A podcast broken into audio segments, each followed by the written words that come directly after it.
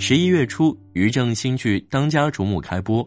这部讲述晚清时代女性意识觉醒的剧，自开播以来就收获了不少关注。或许是想复制前几年的爆款剧《延禧攻略》中电视剧加非遗的成功经验一样，这部剧不仅以景芝文化作为背景，剧中用了多个镜头详尽地展示了刺绣、昆曲等多项非物质文化遗产。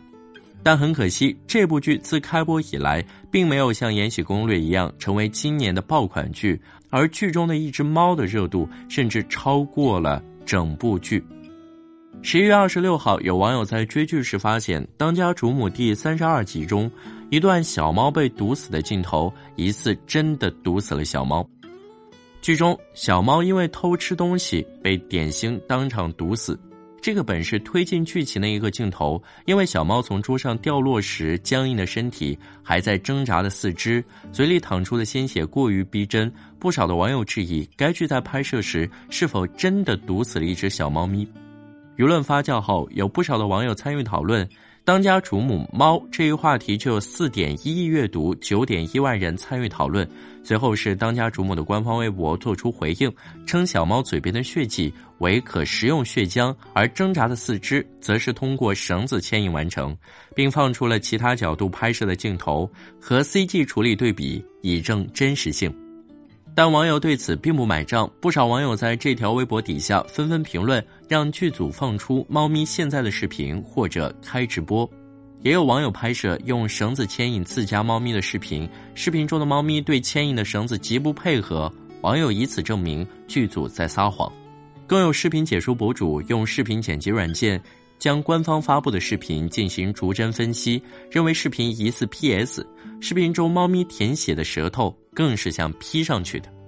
十一月二十九号，当家主母发布了一条视频，并配文“好消息，咪咪回家了”，并将其置顶。在视频中，猫主人抱着一只白色猫咪，说：“咪咪从剧组接回来时还挺胖，大概意思是说剧组伙食不错。”本以为视频到此就结束了，没想到网友还是能发现其中疑点。视频中，猫主人寻找咪咪的照片，并不是从相册中寻找，而是从聊天记录中寻找。视频中的猫咪疑似公猫，而剧中的猫咪则是母猫。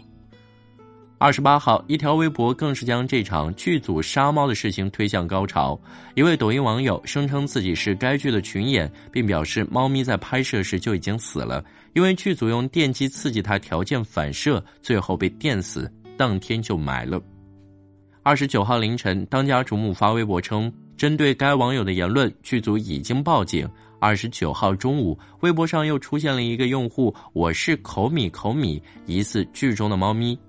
剧组为了证明猫咪还活着，算是用尽了各种方法。剧中的演员也先后在各个平台回应猫咪还活着。但网友提出的最简单，也是可以直接打消杀猫疑虑的诉求，提供该片段拍摄后猫咪依旧活蹦乱跳的视频。可惜剧组迟迟没有回应，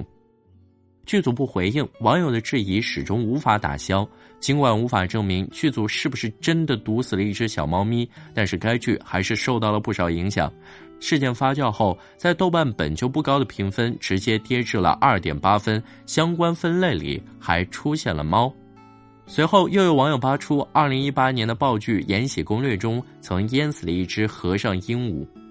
实际上，影视剧拍摄时伤害动物演员的情况并非个例。一九九三年，一部讲述抗日题材的电影《犬王》中有一个桥段是名为海龙的军犬，为了拯救全村人的性命，叼着炸弹向村外跑去，因此壮烈牺牲。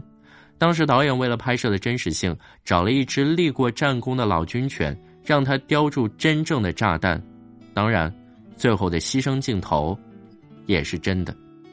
二零一九年，高希希导演执导拍摄的电视剧《三国》也曾传出疑似剧组虐马。起因是在一次专访中，高希希透露，为了达到逼真的战斗场面，剧组都是使用真马拍摄。他说：“我们的马在拍戏中一共牺牲了六匹，疯了八匹，连马都受不住了。你想想，大概是什么样的一个战争场面吧？”尽管事后高希希对此做出澄清，自己当时只是想表达拍摄艰苦，至于牺牲了六匹、疯了八匹的言论，则是被他人别有用心的传播。或许是因为早年技术不成熟而不得不使用动物直接拍摄，可近年来也有影视作品传出了虐待动物的传闻。二零一八年，《疯狂外星人》上映期间，有网友对剧组在拍摄时将狗狗困在笼子中吊起、打转、坠入河流，随后片方发布声明，承认是因为限位装置效果不佳导致狗狗落水，对此表示歉意，并删掉相关片段。二零二零年，《狼殿下》播出时，因为剧中肖战肩上蹲着一只老鹰，因为镜头里的鹰太过逼真，被网友质疑使用国家二级保护动物。那么，拍摄动物片段就一定要用真动物吗？其实也不见得。国内宫斗剧天花板《甄嬛传》的拍摄时，使用了不少真猫，但拍摄一些猫咪扑向孕妇桥段时，为了防止猫咪抓伤演员，也避免猫咪受伤，剧组则是采用了 CG 形式呈现。剧中的主演孙俪在影片杀青后，因为担心拍摄时的猫咪没人照顾，而特意将猫咪带回了上海寻找主人。对于不断发生的虐待动物风波，观众和网友的指责声也越来越强烈。归根结底，还是国内没有成立相关的法律法规。以在影视作品中大量使用的动物演员的好莱坞为例，绝大多数作品最后都会注明一句“没有动物受到伤害”的声明。这样的声明并不是制片方可以随意标注的，而是需要经过美国人道主义协会的认证。在很多国家，甚至颁布法律，禁止在拍摄电影时伤害动物或有表现残害动物的镜头。而在国内，并没有任何有关于保护动物演员的规定。罗翔曾在一档综艺节目里说过：“法律是对人最低的道德标准，但对动物的保护却连基本的道德标准都未能完善。”或许正是因为没有相关法律的支持，剧组才迟迟不回应网友的争议，避重就轻的回应无关痛痒的问题，网友的质疑才从未停止。每个剧组虐杀小动物的背后，都是剧组人员在强调为了呈现最好的视觉效果，但在这个效果背后，时常会有一个问题被讨论：艺术和生命，到底谁的价值更高？尽管无法衡量。但艺术的成就不应该是以牺牲一个生命为代价，尊重生命才应该是成就艺术的根本。好的，这就是今天的节目，欢迎在评论区和我留言互动，也欢迎来微某信找我，我的个人号是主播程浩这四个字的全部拼音。感谢你的收听，我们下期再见。